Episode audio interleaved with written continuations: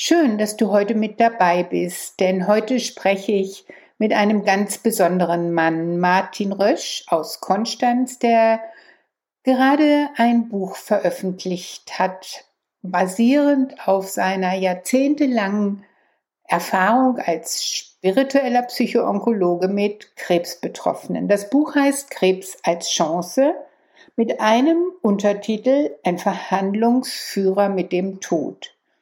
Das hat mich sehr neugierig gemacht. Wie bringt er die Chance mit dem Tod zusammen? Kann ich mit ihm verhandeln? Ist es sinnvoll, über den Tod sich klar zu werden, damit Krebs eine Chance wird? Viele Fragen tauchten bei mir auf. Ich lade dich ein zu einem sehr inspirierenden Interview. Willkommen im Podcast am Lagerfeuer der Herzen, dein Podcast, um dich in dieser Zeit der Transformation zu zentrieren, zu weiten, zu wärmen und dich zu verbinden zu einer gemeinsamen Vision, einer Welt, die heilt. Mein Name ist Alexandra Kleberg vom Collective Healing Institut der Lebensschule für Selbstheilung und Potenzialentfaltung. Ich freue mich sehr, wenn du diesen Podcast abonnierst und teilst, damit wir immer mehr werden, die aus der Mitte des Herzens Zukunft gestalten. Ja, herzlich willkommen zu einem Interview mit Martin Rösch. Martin Rösch ist spiritueller Psychoonkologe in Konstanz, hat einen sehr bewegten, tiefgründigen, geradezu fantastischen Lebenslauf, wie ich finde. Vielleicht kannst du da auch gleich noch was zu erzählen, lieber Martin. Und er hat gerade noch zum Endspurt des letzten Jahres ein Buch geschrieben. Und darüber möchte ich heute mit Martin Rösch reden, über dieses wirklich dicke Werk mit vielen, vielen Fallbeispielen, mit Geschichten, mit Erklärungen, mit einem unglaublichen Erfahrungswissen aus zig Jahrzehnten therapeutischer onkologischer Praxis. Herzlich willkommen, Martin. Magst du ganz kurz was zu dir erzählen, wer du bist und wie du überhaupt zur Psychoonkologie und dann letztendlich auch zu diesem Buch gekommen bist. Ja, klar, gern. Also erstmal vielen Dank für das äh, Interesse daran. Und ähm, naja, als Psychoonkologe wird man nicht geboren. Ne? Ähm, und es ist ja oft so, dass man im Nachhinein Lebensläufe so schön beschönigen kann, dass das irgendwie eine ganz natürliche Entwicklung ist. Ne? Das war bei mir nicht so. Ne? Das äh, bin wirklich ein bisschen unter Hund. Ich habe mal BWL und Psychologie studiert und habe meinen ersten Beruf als Ingenieur gehabt, äh, dann irgendwie als, als äh, in, einer, in einer Softwarefirma und schließlich habe ich zehn Jahre lang Hyperthermie äh, mitgemacht, so in einer Hyperthermie-Firma, die ich mitgegründet habe. Und da war ich dann für Forschung und Entwicklung zuständig.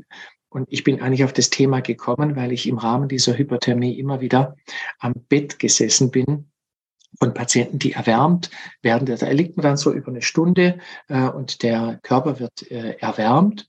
Ähm, und da habe ich festgestellt, dass äh, Menschen, wenn man so eine Ruhe hat, äh, so ins Erzählen kommen und dass das eigentlich eine ganz spannende Geschichte ist.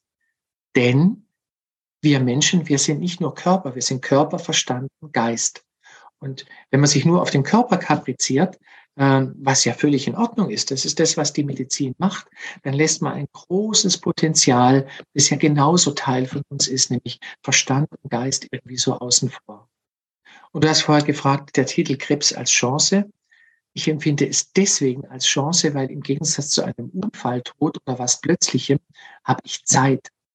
Und wenn man Zeit hat, äh, ja, dann kommt man ins Reflektieren und dann hat man auch Gelegenheit äh, für Veränderung, weil irgendwas muss ja verändert werden. Ähm, ich bin in eine Situation gekommen, jetzt möchte ich etwas ändern, dass ich in eine andere Situation komme. Und dieses Ändern angesichts der existenziellen Bedrohung, das ist, was ich so mit dem Untertitel Verhandlung mit dem Tod äh, meine. Das Spannende ist, ähm, dass ich tatsächlich äh, die Kurve kriegen kann, immer wieder äh, die Kurve kriegen kann und die klinische statistische Prognose nach einer Diagnose äh, eben wirklich nicht eine Allgemeingültigkeit hat, sondern da gibt es einen Gestaltungsspielraum. Und wenn du schreibst Krebs als Chance, bleiben wir erstmal bei dem Haupttitel, bevor wir zum Untertitel gehen. Welche Chancen sind da, die du siehst? Jetzt nicht nur an gesund werden vermutlich, sondern ich vermute mal mit deinem Hintergrund, dass du auch andere Chancen siehst. Es hängt mit der Frage zusammen, warum sind wir hier im Körper äh, auf der Welt? Und äh, ich glaube, wir sind hier, weil äh, wir eine bestimmte Erfahrung machen möchten, ausprobieren möchten und diese Erfahrungen dann reflektieren. meine Beobachtung ist, dass wir Menschen oft ein Thema haben, so ein Lebensthema, eine Lebensmission. Es ist immer wieder das Gleiche. Und das ist auch das Spannende bei der Tumorerkrankung. Also, wenn man das Wort Problem, und die Tumorerkrankung ist ja ein Problem, ersetzen kann durch das Wort Muster, wenn man feststellt, was ist denn das Gleiche in der Tumorbehandlung, was du schon in ganz anderen Lebensdimensionen erlebt hast. Zum Beispiel, äh, ich habe Angst vor der Diagnose. Ich habe Angst ich fragte nach, wovor genau hast du Angst? Was ist denn genau?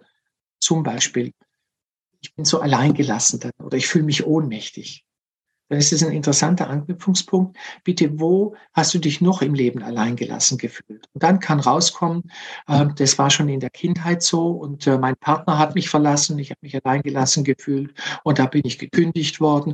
Und wenn man das so ähm, eruieren kann, dass dieses Gefühl, dieses zentrale Gefühl eigentlich schon in ganz vielen anderen Lebenskontexten aufgekommen ist, dann, ähm, dann hat man so einen, einen Anhaltspunkt, wo man sagen kann, da könnte ein Muster liegen. Wie hast du denn bisher immer reagiert äh, darauf? Ähm, und oft ist es dann in einer ganz ähnlichen äh, Geschichte. Ich habe es verdrängt, ich bin rausgegangen oder ähm, ja, ich, ich habe mich dann immer zurückgezogen.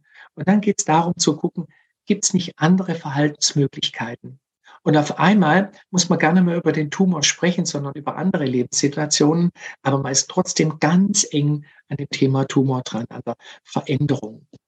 Und was eben spannend ist, äh, Alexandra, es gibt eine Reihe Autoren, äh, die äh, Patienten untersucht haben, wo es zu sogenannten Spontanheilungen gekommen ist. Also Leute, die klinisch eigentlich eine ganz negative äh, Prognose hatten, bis hin zu äh, hochpalliativ und die dann trotzdem irgendwie noch so eine Kehrtwendung zur Heilung und zur Gesundung erlebt haben. Da gibt es mehrere Autoren wie die Kame Hirschberg oder Joe Dispenza äh, oder äh, Leschamps. Und alle die haben festgestellt, es gibt eine Gemeinsamkeit äh, zwischen den Fällen, so unterschiedlich die auch sein mögen. Und diese Gemeinsamkeit ist, dass man beobachtet hat, es kam zu einer deutlichen Veränderung in der Einstellung oder im Lebensstil oder in einem Glaubenssatz äh, oder in der Haltung. Also irgendwas hat sich da so richtig anders ge geklickt, ne? äh, richtig anders geklickt. Und auf einmal hat man nicht mehr die Erlebnisse, man zieht es irgendwie nicht mehr an und man stellt dann auch fest, dass es Auswirkungen hat ähm, auf den Körper. Und das ist jetzt, sind wir schon irgendwie mittendrin. Ähm, mhm.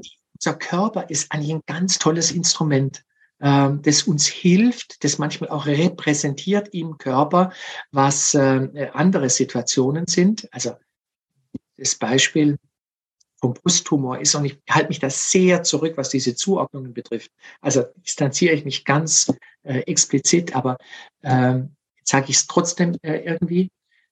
Vielfach gibt es die Beobachtung, ähm, dass wenn jemand ein nicht intaktes Nest hatte, ne? also entweder als Kind, dass das Elternhaus so auseinandergefallen ist, oder ich habe jetzt selber Kinder und jetzt äh, bricht mir der Mann weg, äh, äh, weil, weil er sich irgendwie trennt, dann ist so die Sorge des Nestes nicht intakt. Ne? Und da gibt es oft eine Korrelation von diesem Thema äh, mit eben der, der Brust.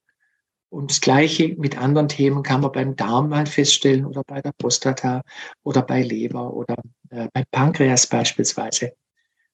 Aber, und, und jetzt bin ich auch gleich fertig dann, nicht zuordnen. Das muss jeder für sich selber finden und entdecken, was, was dieses Muster, diese Gemeinsamkeit ist. Aber du verstehst, da gibt es einen richtig tollen Gestaltungsspielraum. Ja, und sag mal, dieses Muster, das ist, wie die auf eine Diagnose reagieren. Da hast du jetzt einige Beispiele gebracht. Oder du würdest auch sagen, das ist das gleiche Muster, was diesen Krebs mit, ich sag mal, unterstützt hat. Ja, und es gibt ein Kapitel, wo ich äh, sehr ausführlich äh, erkläre, dass jede kleine irritierende, jedes kleine irritierende Ereignis äh, im Tagesablauf eigentlich diesen Kern schon hat. Also ich frage oft äh, die Menschen, mit denen ich arbeite, bitte, was hat dich heute, heute jetzt gestört oder irritiert oder was hat dir ein Stirnrunzeln gemacht? Eine Kleinigkeit. Weil bei den Kleinigkeiten können wir oft objektiv hingucken, was bei den großen Geschehnissen äh, oft nicht möglich ist. Da habe ich Verzerrer drin und Verdränger und so weiter. Und ich mache mal ein Beispiel. Ähm, mhm. Jemand sagt, ja, heute Morgen beim Bäcker, da hat sich jemand vorgedrängt. Ne? Äh, ich war eigentlich dran, aber der hat sich vorgedrängt. Dann sage ich, wunderbar. Und was war denn das störende Gefühl dran? Was war denn die Emotion? Na, der hat sich vorgedrängt. Sag ich, nee, das ist eine Beschreibung. Was ist die störende Emotion? Dass, dass ich dran war und der sich vorgedrängt hat. Nein, was ist die, was ist die Emotion, was du gehabt hast? Und so im Laufe der Zeit kommt noch raus. Ja, also ich habe mich irgendwie ähm, ausgelassen gefühlt, nicht respektiert gefühlt, beispielsweise. Ja, und mhm. was hätte dir denn geholfen? Also wenn zum Beispiel die Verkäuferin mir zugezwinkert hätte, äh, mir gezeigt hätte, sie weiß, dass ich jetzt dran bin, aber wir beide sind souverän, der scheint es ja wohl eilig zu haben, also bediene wir ihn schnell. Ne? Das ist dann so ein ganz kleines Beispiel, wo rauskommt, eigentlich ähm, der Kern dieser, dieses kleinen Geschehens war, ich fühle mich nicht respektiert. Ja, wenn man dann im Zusammenhang mit den anderen ähm, Gesprächen oder Ehrungen festgestellt hat, das Lebensthema hat was damit zu tun, mit äh, nicht anerkannt sein, um Anerkennung ringen, äh, sich immer wieder zurückgesetzt äh, fühlen, dann findet man dieses Thema fast tagtäglich in kleinen Nuancen versteckt. Und das sind wunderbare Ansatzpunkte, weil im Grunde ist es so, wir kriegen einen Stimulus aus der Umwelt und wir reagieren immer am gleichen Muster. Und das ist eine bestimmte, wenn wir reagieren, ist eine bestimmte Biochemie im Kopf und bestimmte neuronale Verbindungen, die dann entstehen.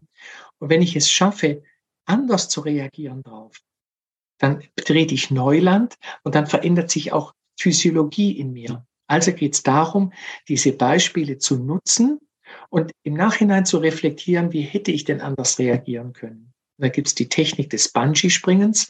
Also es gibt den Sprung vom Beckenrand und den Sprung vom 10-Meter-Brett. Und vom Beckenrand wäre beispielsweise, wenn ich mir überlege, wie hätte ich denn im Kopf überlege, wie hätte ich dann anders reagieren können und ich imaginiere, wie das hätte sein können und komme zu einer anderen Lösung. Das ist schon mal gut.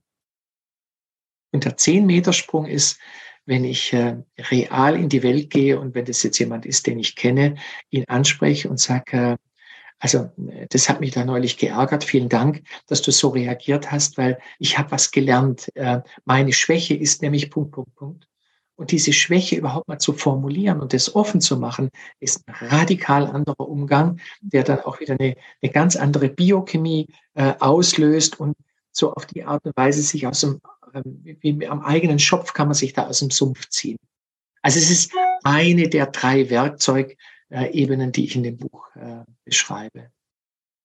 Und das Bungee Jumping, was ist das? Naja, wenn ich äh, mit mehr Mut anders reagiere. Ne? Mein, äh, also das ist wie das 10-Meter-Brett. Das ist wie das 10-Meter-Brett. Ne? Äh, zum Beispiel, ich ärgere mich drüber, hat mir eine Frau gesagt, mein Mann hat schon wieder nicht den Müll runtergetragen. Ähm, und dann kann man das mal aufgreifen und kann sagen, schau mal, es geht mir gar nicht um den Müll. Ähm, es geht darum, dass ich da mich zurückgesetzt fühle, nicht ernst äh, genommen fühle. Das habe ich schon seit der Kindheit, das ist so ein Thema von mir. Du hast mir jetzt den Gefallen getan, dass du mich wieder in Berührung gebracht hast damit. Aber ich möchte so gern anders umgehen damit. Kannst du mir helfen dabei? Mhm. Das ist eine ganz andere Form, äh, wie so quasi ah, in den Ärger zu kommen, resigniert zu sein, ist halt dann selbst zu machen äh, und aber mit dem Krummeln äh, umzugehen.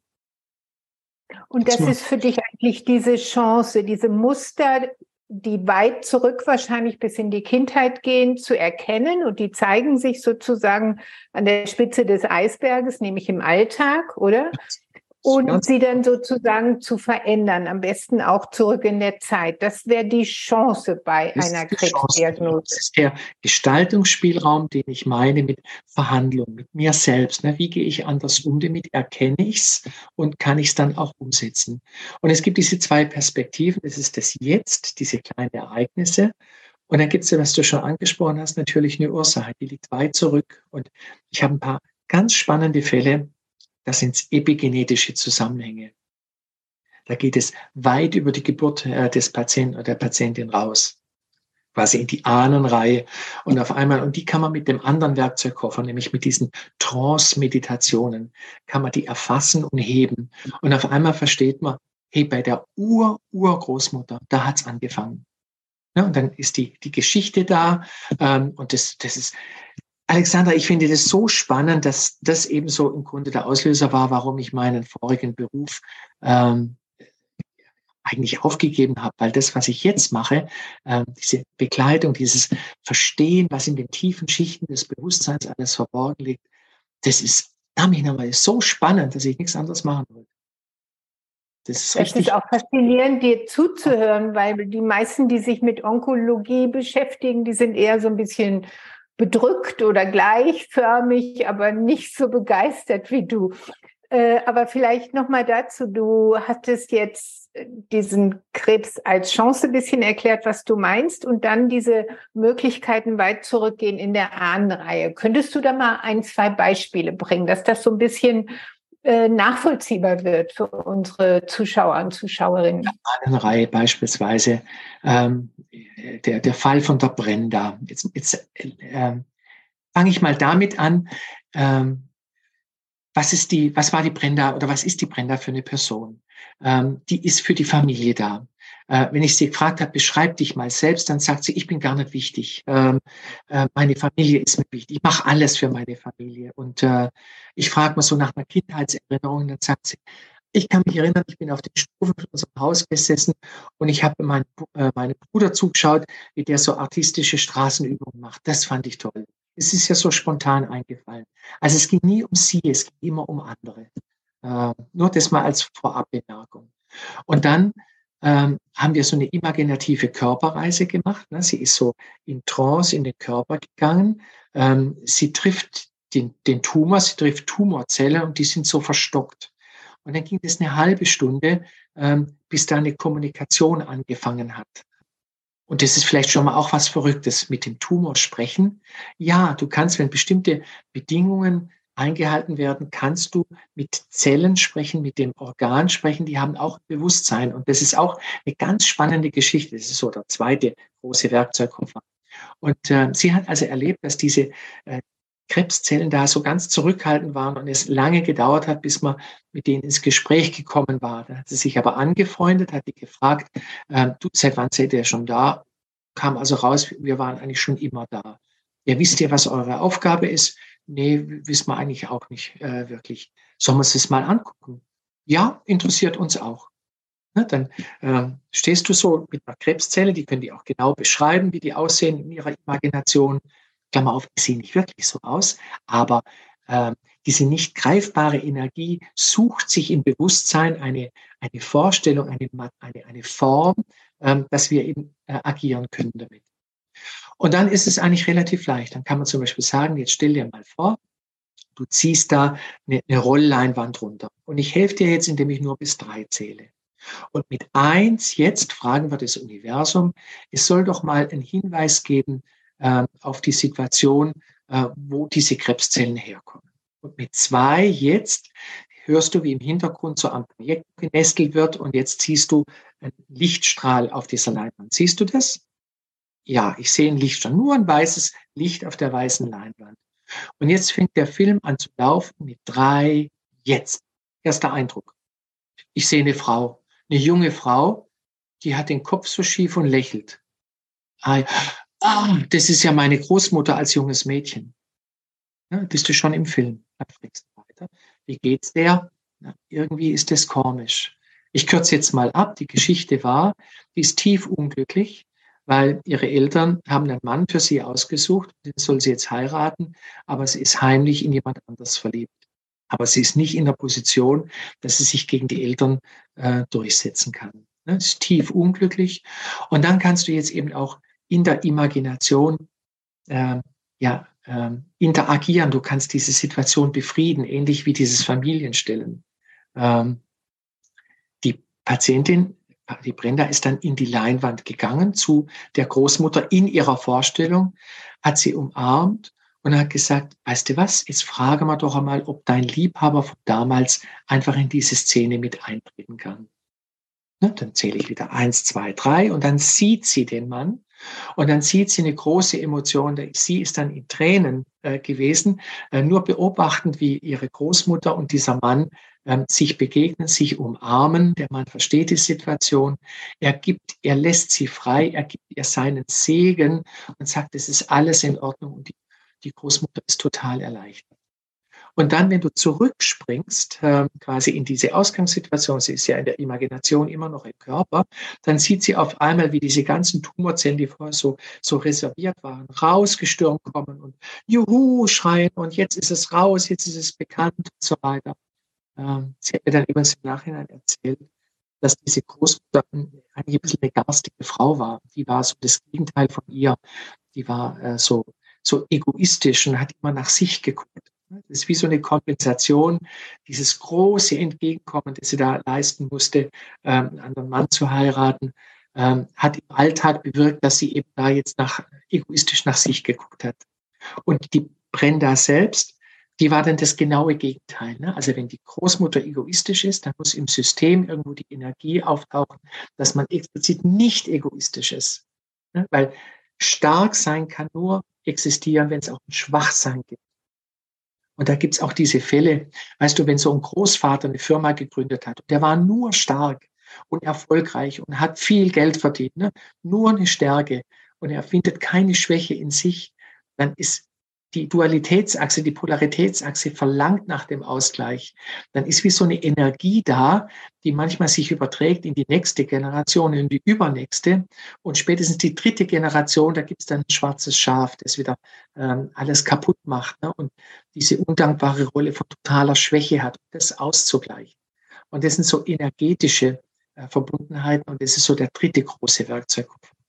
Also für Therapeuten habe ich in dem Buch drei Bereiche gemacht drei Instrumente. Das Kognitive, äh, diese Analyse beispielsweise äh, von den kleinen Ereignissen, diese Trance-Meditationen, mit denen ich äh, das tiefe Bewusstsein, das jeder von uns hat. Wir haben ja nicht nur ein kognitives Bewusstsein, wir haben auch ein, ein tiefes Bewusstsein hier in uns drin. Das kann man ja heben, da ist ja ganz viel da.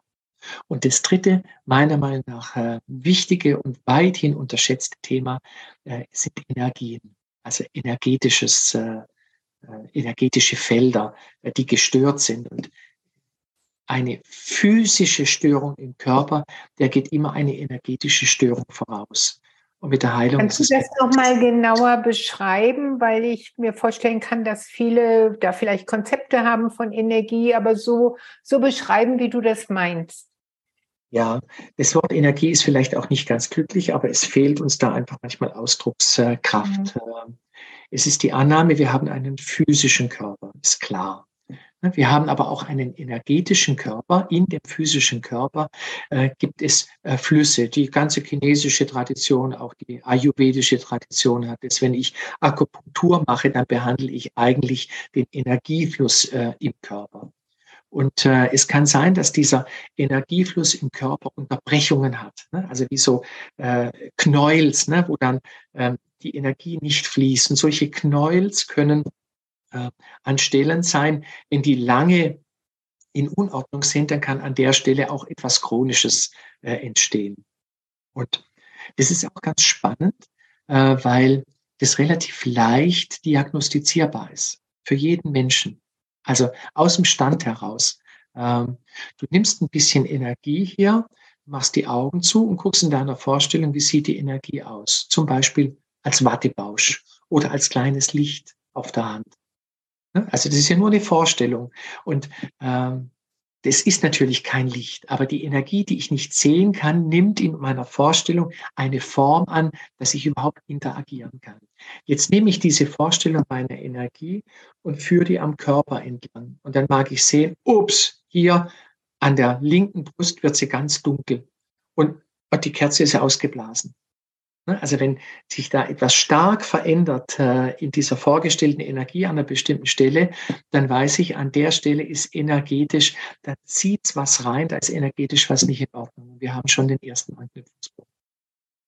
Und sag mal, das kann jeder machen? Also hier, der nimmt also, sich ein ich weiß es nicht, Energie. Ist das eine Anleitung für eine Selbstdiagnose? Würdest du das so sehen?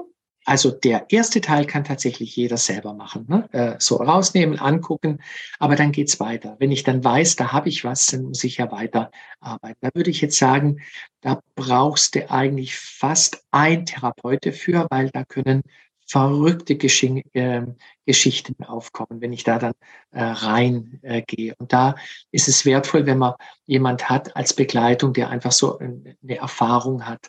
Ähm, also ein Therapeut, ein Psychotherapeut oder ein Psychoonkologe äh, oder irgendjemand, der mit sowas umgehen kann. Da können Fremdenergien drinstecken. Da kann, ich denke immer, äh, ich bin in einem Dilemma. Einerseits habe ich beschrieben, was, was ich erlebt habe mit Patienten. Ich habe in dem Buch 70 Fallbeispiele beschrieben. Andererseits habe ich auch ein bisschen Scheu davor, weil es ist ähnlich, du willst nach Lissabon und dann liest du einen Reiseführer. Und dann steht da drin, da gibt's die Sacra Familia und da gibt's den Gaudi und das und das und das. Und dann gehst du nach, Lis ne, nach Lissabon, Barcelona. Und dann gehst du nach Barcelona und möchtest auch das genau finden und sehen, was du jetzt da gelesen hast. Weißt du, dann bist du nicht mehr so unvoreingenommen. Und das Wertvolle ist, wenn ich eigentlich nichts weiß und ich mache das, dann habe ich den Möglichkeitsraum ganz offen, und ich kann wahrnehmen ganz frei das, was in mir drin ist, ohne dass ich die Erwartung habe, da muss ich jetzt das und das finden, weil ich habe gelesen im anderen Fall, das wurde da gefunden. Und das ist auch so ein Punkt, der mit dem Verhandeln zusammenhängt. Ich bin tief überzeugt davon, dass es wichtig, elementar ist, dass jeder Mensch selbst ins Erleben kommt, ins eigene Erleben. Wenn mhm. der Therapeut was weiß, das kannst du knicken. Das sind Worte, die fallen raus und zerscheppern am Boden. Nur was ich selbst erlebe, hat einen Impact an mir. Also muss ich Spiegel sein und mehr nicht nur Spiegel sein, dass die Menschen ins eigene Erleben kommen und Muster erkennen und auf die Art und Weise die Möglichkeit dann haben, äh, Einfluss zu nehmen auf wirklich physisch Physiologie. Ich würde noch mal gern zu deinem Beispiel mit dieser Selbstdiagnose. Ist das was, was du entwickelt hast, erfahren hast? Kommt das aus alten Traditionen oder äh, wo können wir das einordnen? Also da gibt's keine, keine Tradition äh, dazu. Das ist ein, ein Teil, habe ich von, also von der Geschichte habe ich einen Teil von Mark Dunn. Das ist ein Amerikaner, der in Oregon lebt. Äh, ein Teil habe ich auch selber ähm, entwickelt im Lauf der, der Jahre. Und ich hatte, ich hatte natürlich jetzt wieder Biografie, ich hatte schon auch Glück. Ähm, ich habe eine Zeit gehabt, nach der Hyperthermie habe ich dann die Firma verkauft. Ähm, dann gab es eine, eine Trennung. Ähm, meine Frau und ich haben festgestellt, wir leben eigentlich nur nebeneinander her, haben es dann getrennt. Dann war ich auf einmal äh, frei. Die Kinder sind ins Studium weggegangen. Du hast du hast jetzt irgendwie Geld durch den Verkauf der Firma, du hast einen Freiheitsgrad, du hast, bist nicht äh, angebunden, du hast gerade in der Begleitung neben den äh, onkologischen Patienten in der Hypothermie gesehen, das interessiert dich. Und ähm, so eine Chance im Leben äh, gibt es ja nicht oft, dass du einen Freiheitsgrad hast. Und da bin ich zwei Jahre nach Indien gegangen und ähm, äh, habe Meditationen und, und Trance und Hypnose und ähm, und wenn irgendwo ein interessanter Lehrer war in Dharamshala, dann bin ich nach Dharamshala geflogen, habe mir dort ein Zimmer genommen und war einfach zwei Monate bei dem. Dann habe ich mitgekriegt, mhm. es gibt jemanden in Pune, es gibt jemanden in Mumbai, ich bin immer hingefahren, jemand in Tel Aviv, äh, ich bin nach Tel Aviv gefahren und habe geklopft und habe mir gesagt, darf ich das kennenlernen? Und äh, so, das waren so meine Lehrjahre. Das ist natürlich mhm. mhm. toll, wenn man diesen Freiheitsgrad hat. Der ist ja gar nicht, den hast du als junger Mensch hast du den gar nicht, weil das Geld oder die Zeit gar nicht. Ja. Also das ist eine mächtige Sache. Äh, ähm, es gibt auch andere, zum Beispiel Hans Tendam, ähm, toller, toller Lehrer auch in, äh, in Holland, der macht es anders. Ne? Der sagt, stell dir mal vor, du sitzt jetzt im Sessel, ähm, es ist ganz äh, äh gemütlich und draußen wird es jetzt dunkel. Ne? Kannst du das sehen? Ja, ich kann das sehen. Und dann wird es immer dunkler. Und äh, er fragt immer nach, kannst du das sehen? Das heißt, er bringt jemand sehr schön in eine Trance, ohne das Wort Hypnose irgendwie zu verwenden. Dann sagt er, und jetzt guck mal dich von außen an. Und wenn du dich von außen anguckst, dann guck mal, irgendwo in deinem Körper leuchtet ein bisschen was. So ein so ein kleines Leuchten, ja, zum Beispiel am Hals. Dann geh mal dahin, guck mal, was da ist und guck mal, was du in dem Leuchten noch siehst. Und das kann so ein anderer Ansatz sein, wie man über Energie, über Aura äh, in Themen reinkommen kann. Und was machst du dann oder wozu inspirierst du den Patienten, dein Gegenüber zu tun, wenn es um diese energetische Ebene geht? Ja, also das große Geheimnis ist, dass ich nichts tue. Ähm, wenn jemand sieht jetzt beispielsweise äh, im, im Hals, äh, ich, ich greife mal in den Hals rein in meiner Vorstellung und irgendwie, da, da, da ist was, so was Kantiges dann sage ich, nehme das einfach mal raus und tu es in den Raum vor dir. dann geh noch einmal rein und guck noch mal. Ach, da ist auch was Klebriges, so ölig, klebrig, das sieht so violett aus. I, nimm das mal so schleimig, nimm das mal raus und tu das mal alles äh, in den Raum vor dir legen. Ja, dann, dann machst du das, bis du das Gefühl hast, jetzt kann ich durchgehen.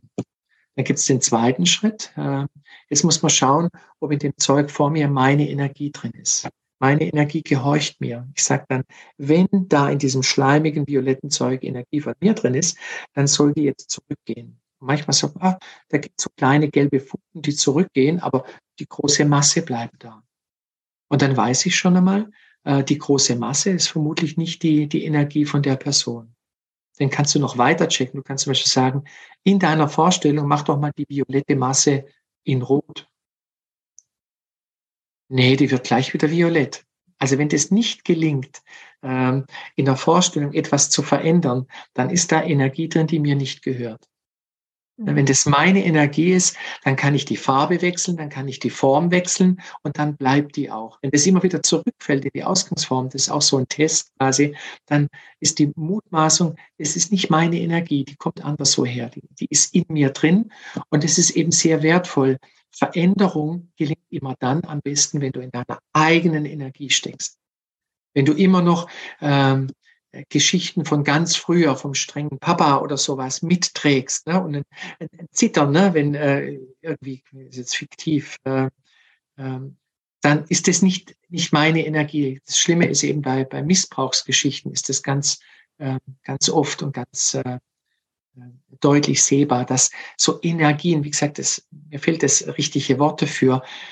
Ich zog zusammen, ich habe eine Spannung, ich, ich beiß die Kiefern zusammen und dann wird hier äh, natürlich, es gibt, wenn das oft geschieht, gibt es hier eine Übersäuerung, da gibt es eine Verhärtung, ähm, dann ändert sich meine Physiognomie und dann habe ich ein Stück Energie an der Stelle. Energie, die aus Situationen kommt, die eigentlich gar nicht zu mir gehören. Und dann, und das ist jetzt da, wo ich einen Therapeut äh, sinnvollerweise brauche, dann ist so die Frage, ich kann das entweder wegtun ins Universum oder ich kann sagen, jetzt interessiert mich doch mal, wo kommt es her? Und du weißt ja, Alexandra, mit dem Bewusstsein, mit unserer Vorstellung können wir uns ganz groß machen. Wir können es aber auch ganz, ganz, ganz klein machen. Und dann können wir uns so klein machen, dass wir jetzt reingehen in das Violette und tief in das Violette fallen, fallen, fallen, fallen.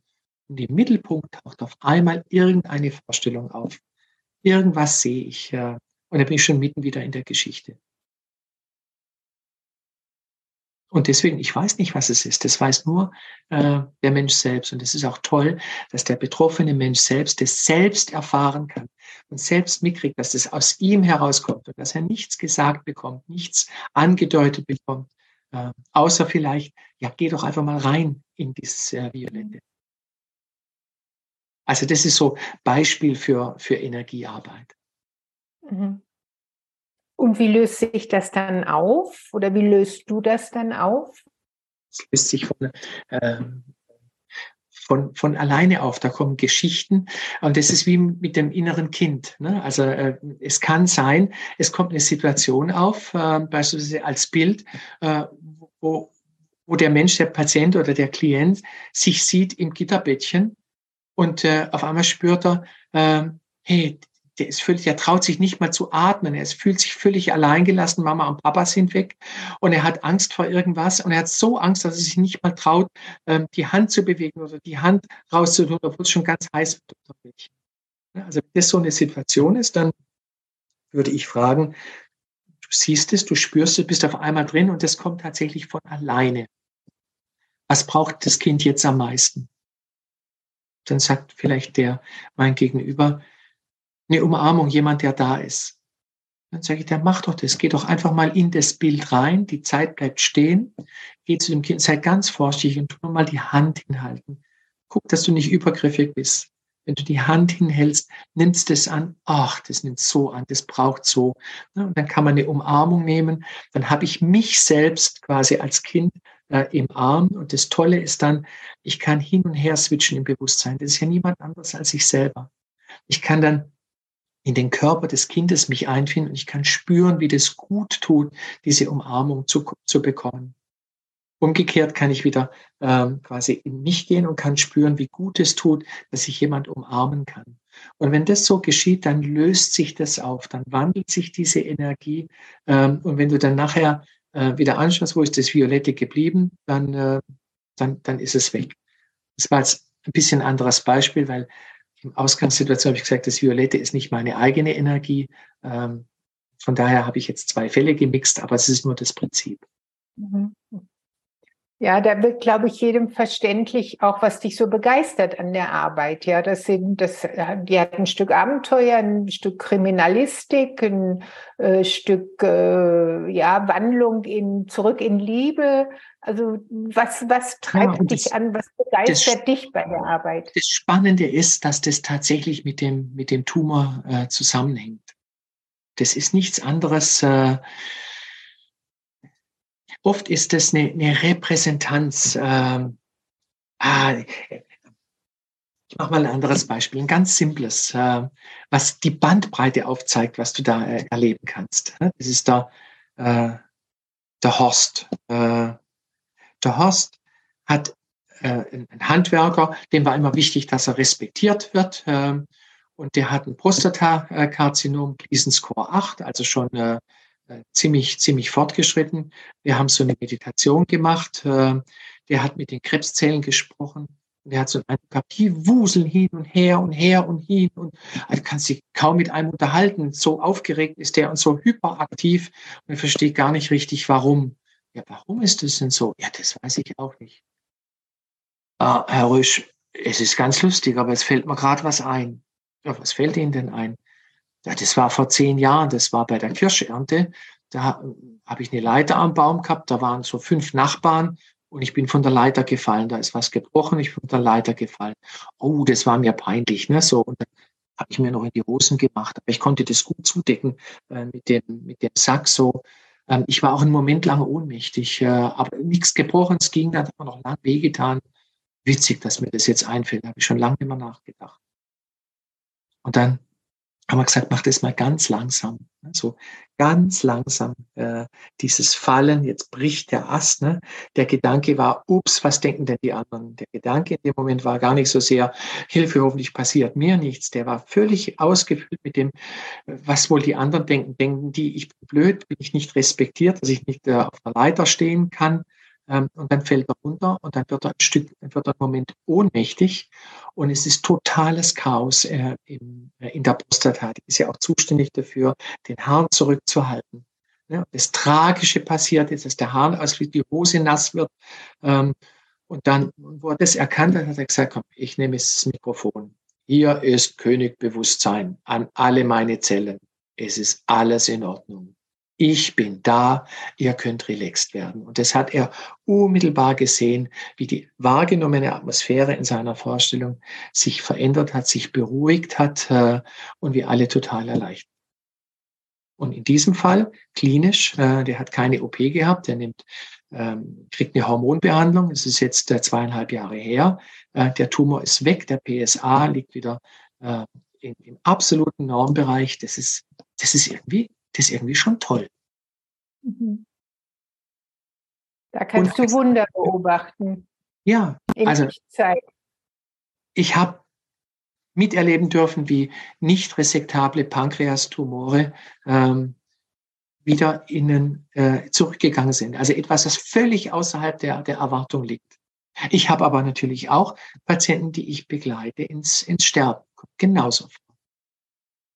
Genau, da kommen wir zu dem nächsten großen wichtigen Thema und die hängen ja auch miteinander zusammen. Ich halte nochmal das Buch hoch. Ein Verhandlungsführer mit dem Tod. Inwieweit ist die Auseinandersetzung mit dem Sterben schlechthin, aber auch mit dem eigenen Tod wichtig vielleicht auch, damit diese Krise zu einer Chance werden kann? Ja, also alles, was ich verdränge und nicht wahrhaben möchte, hat eine unbewusste Kraft. Ähm, und eine unbewusste Kraft äh, ähm, ist immer schwieriger. Ich formuliere es nochmal anders. Wenn ich, und das ist ja ganz normal, ich kriege eine Diagnose und die erste Reaktion ist, oh, warum ich? Ne? Das ist so äh, was Fremdes, Bedrohliches, es ist da außen und ich bin das Opfer. Aber diese Rolle, wenn ich in der gefangen bleibe, dass ich das Opfer bin von der, von den Umständen und jetzt mich so auseinandersetzen muss mit, äh, mit einer Diagnose, hat den Nachteil, dass ich in der Passivität gefangen bin. Wenn ich es schaffe, eine Verantwortung zu übernehmen und das ranzuziehen, wenn ich erkenne, wirklich erkenne, hey, das hat was mit mir zu tun, das gehört genauso zu mir, dann bin ich in der Lage, es zu drehen, Einfluss auszuüben. Das Gleiche gilt für den Tod auch. Wenn ich den Tod sehe als etwas ganz Schreckliches, äh, dann bin ich in der Opferrolle gefangen und dann kann ich ihn gar nicht beeinflussen. Wenn ich ihn annehme, wenn ich die Möglichkeit annehme, ähm, da gibt es ganz viele Chancen für neue Freiheitsgrade, die vorher nicht da waren. Und das heißt, äh, ja, das ist nicht leicht, äh, aber das heißt im Kern auch diese Möglichkeit zu akzeptieren. Und ich war, mhm. Ich weiß, wir hatten, ich habe ja Psychologie studiert Ende der 70er Jahre, Anfang der 80er in so einer ganz experimentellen Zeit. Und da waren wir alle Anfang 20 und da gab es ein Seminar Tod und Sterben. Und da äh, durften wir dann unsere eigene Bege Begräbnisrede schreiben und das eigene Begräbnis ausgestalten und so. Das wurde dann ja später auch in diese Onkologietherapie mit eingeführt. Also dieses äh, wie, wie ist das Sterben? Oder der Dalai Lama sagt, er meditiert jeden Morgen, bevor er sozusagen ins Leben geht, darüber, wie er stirbt. Mhm. Genau, also der Dalai Lama ähm, so fortgeschritten, dass er sogar in der Lage ist, ähm, äh, zu bestimmen, die Umstände seines Todes und was mit dem Bewusstsein unmittelbar danach passiert, so dass er sogar bestimmen kann, ähm, wie dieses Bewusstsein sich wieder reinkarniert. Das ist jetzt das Glaubenssystem der Tibeter, da tun sich viele hier in unseren Kreisen äh, schwer. Ähm, aber ich weiß für mich, und das kann man tatsächlich auch erlebbar machen, ähm, dass das Bewusstsein sich nicht auslöscht äh, in, in Nichts mit dem Tod. Ähm, und ich sage immer, du musst lernen zu sterben, bevor du tot bist. Das kann man tatsächlich erfahren ähm, und man kann äh, das Thema auch üben. Also beispielsweise üben heißt, wenn ich immer noch meine Arbeiten, meine Schularbeiten äh, von, von, der Uni äh, aufbewahrt habe ne, und noch nicht loslassen kann, ähm, dann ist immer noch ein Teilchen Energie in der Zeit da gebunden. Ich könnte es ja noch brauchen ähm, und dann kann ich es nicht richtig loslassen. Dann, und wenn ich es loslassen kann, ist ein Stück Energie wieder frei für was Neues. Also das ist der eine Gedanke. Aber der andere ist, äh, und das habe ich jetzt ein paar Mal auch gemacht, äh, mit wirklich palliativen Fällen, äh, dass wir eine Trance, so eine Hypnose äh, gemacht haben, wo ähm, man in ein vergangenes Leben kommen kann. Und es ist mir egal, ob das jetzt was das Konstrukt ist, ob das jetzt mein vergangenes Leben ist oder ein anderes und ich da nur mich einklinken kann. Der Punkt ist, ähm, dass ich eine Stunde erzählen kann aus der Ich-Perspektive, was den Protagonisten passiert. Da können auch Geschlechter äh, wandeln und äh, ich muss gar nichts tun machen. Das geschieht alles in der Person. Und dann kann man auch sagen, und jetzt spring mal fünf Minuten vor deinen Tod in, in diesem Leben. Ne, wo bist du?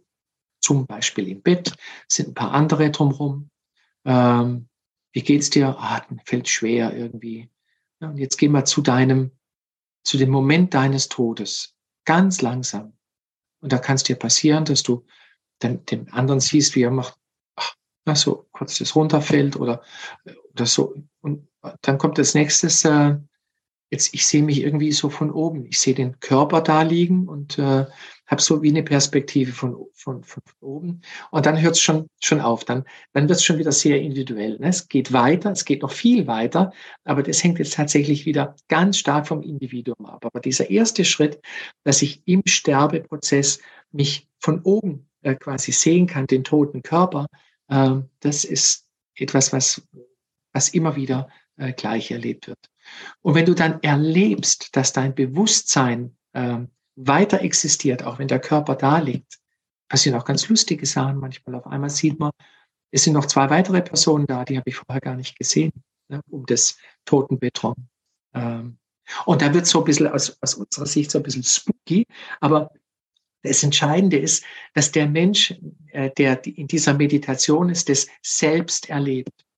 Und mir hat mal eine Frau gesagt, äh, die auch ziemlich Angst vorm Sterben hatte, das war für mich jetzt so fantastisch. Äh, ich wünschte, meine Tochter könnte das auch erleben. Die hat auch so Angst um mich. Die ist dann zwei Wochen später selber gestorben, aber in einer deutlichen, deutlich friedlicheren Stimmung, als es vorher war.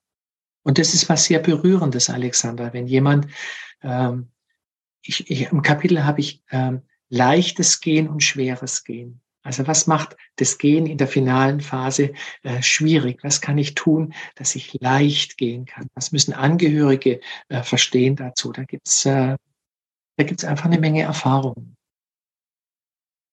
Ja, du sprichst da von gutem Sterben, glaube ich. Ja, das ist, ja, das kann sogar, wenn jemand wirklich das Sterben akzeptiert und annehmen kann, dann ist es berührend für alle um ihn herum, sogar für die Palliativkräfte äh, und die Ärzte, die ihn begleiten. Ich habe einen Patienten gehabt, mit dem ich äh, eng und vertraut war. Ähm, da sind die Palliativleute äh, doppelt so oft vorbeigekommen wie eigentlich üblich oder erforderlich, weil das so faszinierend war, mit welcher Klarheit und Bewusstheit ähm, er diese letzten Schritte geht. Da waren alle fasziniert, die das äh, miterlebt haben. Also das ist was, was tief spirituelles und auch tief berührendes, äh, das, das mitzuerleben. Und in unserer Gesellschaft wird Tod und Sterben ja oft äh, richtig verdrängt. Also was ich fatal finde, beispielsweise, wenn man nicht mal Kindern äh, zulässt, nochmal den, Opa zu sehen, ne, wie er tot ist beispielsweise. Ähm, das halte ich für, für was Wichtiges. Ne? Oder wenn es die Mama ist, äh, noch viel wichtiger. Ja, das ist ja nur 60, 70, 80 Jahre her, dass eigentlich jeder Mensch Sterbende gesehen hat, im Zweiten Weltkrieg sowieso, aber davor auch. Aber inzwischen haben wir das ja delegiert an die Hospitäler und da sterben Leute auch häufig einsam und nicht mehr im Rahmen der Familie. Auch das, den Leichnam zu waschen, haben wir abgegeben, äh, den anzuziehen, aufzubahren. Das hat ja früher immer die Familie eigentlich gemacht und da war jeder dran beteiligt oder der wurde mehrere Tage im Wohnzimmer aufgebahrt. Also da haben wir, glaube ich, als Gesellschaft viel verloren dadurch, dass wir das delegiert haben an bestimmte Berufsgruppen. Ja, Stimmt, und es gehört zur Ganzheit von uns Menschen dazu. Und es ist ja so, alles, was ich ausgrenze, was ich verdränge, was ich nicht angucke, äh, ist ja als Kraft dennoch da und hat dann einen unbewussten Einfluss. Und im Grund geht es darum, ein Stück weit auch selbstbestimmt zu leben heißt, dass ich möglichst viele dieser unbewussten Einflüsse äh, annehme, mir, mir wahrnehme, sie wahrnehme und mir bewusst werde drüber. Und dann kann ich sie auch beeinflussen. Das ist der Punkt. Ich kann sie beeinflussen. Also ich kann auch beeinflussen, ähm, wann ich sterbe, mehr oder weniger. Ähm, also jetzt möchte ich es nicht ausholen, aber äh, was oft einmal vorkommt, die Frau ist am Bett vom Mann, ja, macht, äh, war die ganze Zeit da und jetzt muss sie einmal pinkeln gehen und geht aufs Klo und sie kommt zurück und just in der Zeit ist er gestorben. Das werden dir viele Hospizmitarbeiter auch bestätigen, mhm. dass, ähm, dass das ganz, ganz oft vorkommt, ne? dass dieses eigentliche Verlassen aus dem Körper gehen, ähm, da, da ist es hilfreich, wenn man allein ist, wenn nicht jemand nebendran ist und, äh, und, und heult und halten möchte, dann, dann fällt es schwer. Also selbst da gibt es noch einen Freiheitsgrad, auch wenn der gar nicht mehr sprechen kann. Also es ist auch so was, welche Sinne äh, gehen zurück. Ne? Und da gibt es noch einen Sinn, der gar kein körperlicher Sinn ist. Also das ist Ich-Bewusstsein, das noch ganz lang bleibt. Übrigens auch das Fühlen, das ist somit der letzte Sinn, der geht. Ich kann schon nichts mehr hören, kann schon nichts mehr sehen, aber das, das Berührtwerden, das Fühlen äh, ist noch intakt. Und ich kann in dieser finalen Phase ähm, ich kann eigentlich auch noch kommunizieren. Ich kann ähm, Händchen halten und ich kann reflektieren zusammen, was haben wir denn erlebt, was habe ich denn für eine Frage. Ich stelle die Frage und wenn ich es schaffe, so ruhig zu sein, dass ich wirklich ruhig bin, dann gucke ich, was mir von allein in den Kopf kommt. Da ist es möglich, in eine Kommunikation zu treten, wo du eine Frage stellen kannst, eine Antwort kriegen kannst. Das ist irgendwie spooky, aber der, der das erlebt hat oder die, die das erlebt haben, ähm, für die ist das äh, richtig nachvollziehbar, richtig äh, äh, sicher. Viele trauen sich das nicht und sagen, das ist gar nicht möglich. Und es ist so, wenn es nicht möglich ist, dann ist es nicht möglich. Also Henry Ford hat einmal gesagt, ob du glaubst, du wirst es können oder ob du glaubst, du wirst es nicht können, du wirst in beiden Fällen Recht behalten. Martin, du warst ja zwei Jahre in Indien. Die Inder haben ja eine völlig andere Beziehung zum Tod. Da wird häufig gefeiert, es wird die Farbe weiß getragen. Hast du da Beerdigungen erlebt oder hast du da mitgekriegt, wie Menschen gehen, hinübergehen? Ja, ja, klar. Also so romantisch ist es nicht. Ne? Äh, in Indien ist genauso Trauer, wenn der, der Vater stirbt, Verzweiflung und äh, äh, also überhaupt keine Frage, ist ein anderes Glaubenssystem. Ähm, es ist die Pflicht des Sohnes, äh, des erstgeborenen Sohnes, den Vater eigentlich noch am gleichen Tag, wo er gestorben ist, äh, also Hindus äh, verbrennen ihre Toten. Ne, und wenn du in Indien bist, da am, am Ganges oder so, da siehst du ja, du siehst permanent so einen, Scheiterhaufen brennen. Und weil Holz knapp ist, wird das manchmal sogar nur angekohlt und äh, dann hat man kein Holz mehr und dann wird äh, das alles in den Fluss geschmissen. Also äh, eigentlich furchtbare äh, Dinge. Ich war in Leh in Ladakh, äh, als so eine, eine Lawine runter ist und äh, 200 Menschen verschüttet hat, die auch tot sind. Äh, und dann war immer die große Aufgabe, wer ist Hindu, der wird verbrannt. Wer ist Muslim, den müssen wir beerdigen.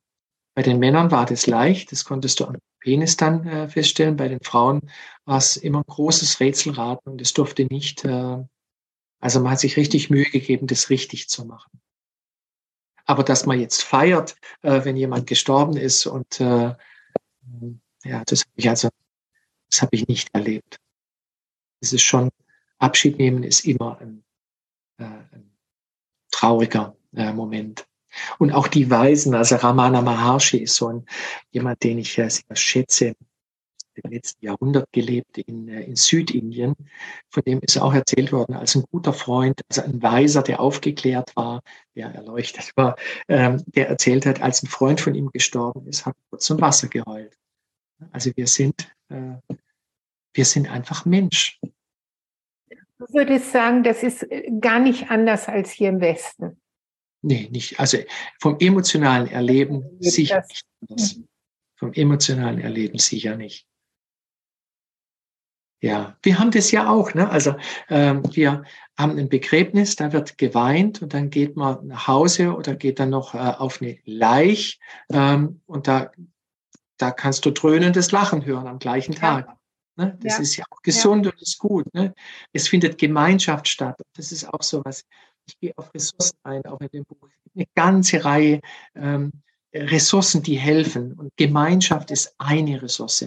Ja. Ich möchte mich austauschen, ich möchte mit anderen äh, zusammen sein. Das gilt auch für die Diagnose. Ne? Wenn ich äh, Freunde, Freundinnen habe, äh, wenn ich mich austauschen kann, wenn ich mit Gleichgesinnten ähm, das teilen kann, da geht eine große, wertvolle, beruhigende Wirkung aus. Ja. Dieser latenten Angst, mit der ich rumlaufe. Ich kann eine Menge Sachen machen gegen Angst. Gemeinschaft suchen ist eine davon. Wichtiger Aspekt, ja. Ich darf vielleicht auf eine Geschichte noch kurz eingehen, weil ich die nämlich auch für interessant halte. Ich habe äh, ein Kapitel äh, nicht förderliche Faktoren und ein Kapitel förderliche Faktoren. Mhm. Und da gibt es das Akronym selbst. Also was kann ich äh, was kann ich selbst tun? Das ist so ein kleines Unterkapitelchen. Und das Selbst steht für, S steht für Schlaf. Das E steht für Ernährung. Das L steht für Lachen. Das B von Selbst steht für Bewegung. Und das äh, S steht für Sozial sein. und das T für Tiefe, das, was wir jetzt gesprochen haben. Aber diese anderen Geschichte, es gibt eine Menge, die ich machen kann, äh, was ich machen kann mit Ernährung. Bewegung ist ein ganz hochgradig wertvoller Faktor äh, bei Tumorerkrankungen. Es gibt eine Studie aus Heidelberg äh, bei Mammakarzinom-Patientinnen, die haben festgestellt, dass eine moderate, regelmäßige Bewegung einen viel günstigeren Prognosefaktor hat wie Art der Chemotherapie. Also richtig toll, das hat keine Lobby, ähm, dass eine regelmäßige Bewegung hilfreich ist. Ein Lachen ist etwas, was richtig wertvoll ist für unser Immunsystem, äh, was uns in ähm, Parasympathikus bringt.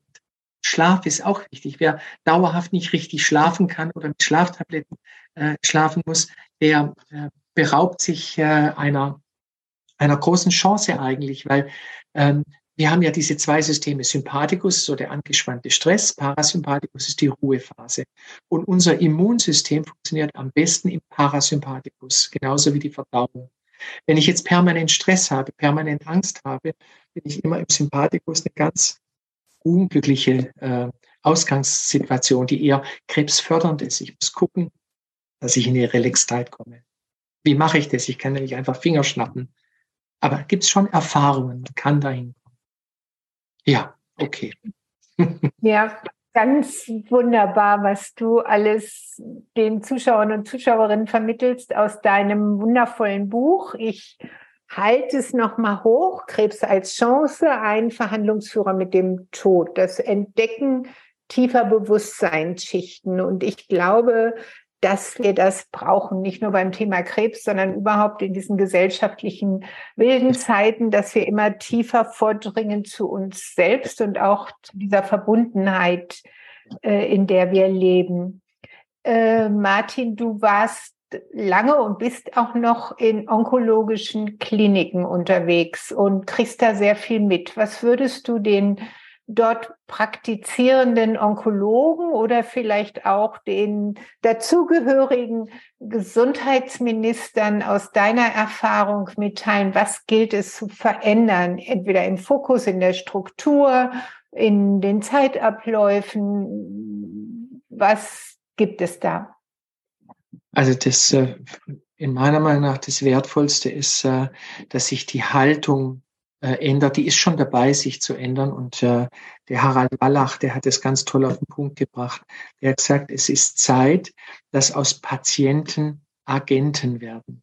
Also, dass ich nicht, der Patient heißt ja, ich bin geduldig, ähm, ich nehme hin und die anderen werden es schon richten für mich, dass ich eine aktive Rolle übernehme in meinem Krankheitsgeschehen. Ich sage immer, ähm, du bist dir selbst der beste Arzt. Um dich herum hast du ein Expertenteam. Da ist ein Onkologe, da ist ein Strahlentherapeut, da ist ein Pathologe, da ist ein Laborarzt. Und die helfen dir alle. Aber niemand weiß so gut wie du, was jetzt eigentlich hilfreich ist. Du hörst diese Meinungen, aber das Gefühl, tut mir das gut, tut das nicht gut. Was ist es? Das bleibt, das muss da sein. Und weißt du, ein Arzt muss dir leitliniengerechtes Vorgehen vorschlagen. Wenn er das nicht macht, dann macht er vielleicht sogar einen, einen Kunstfehler. Ob das jetzt aber passt für dich oder nicht, das weiß er nicht. Und wenn da jemand ist, der klar sagt, ähm, also meine Mutter ist äh, an Darmkrebs gestorben und das habe ich, äh, ich möchte nicht den gleichen Weg gehen, nicht den gleichen therapeutischen Weg gehen. Ich bin da klar, ich möchte jetzt zum Beispiel nicht die Chemotherapie. Und in vielen Fällen ist die Chemotherapie total wertvoll und gut. Aber wenn so jemand das, das für sich deutlich sagt, dann kann ein Arzt das auch aufgreifen und kann sagen, ich akzeptiere das. Ne? Und jetzt gucken wir, was es an Alternativen gibt. Und die Onkologie entwickelt sich rasant äh, weiter.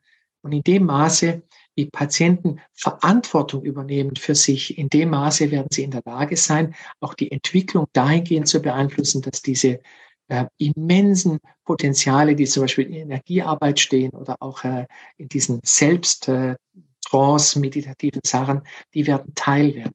Also ich glaube, dass in zwei Generationen Energiemedizin Teil von Medizin geworden sein wird.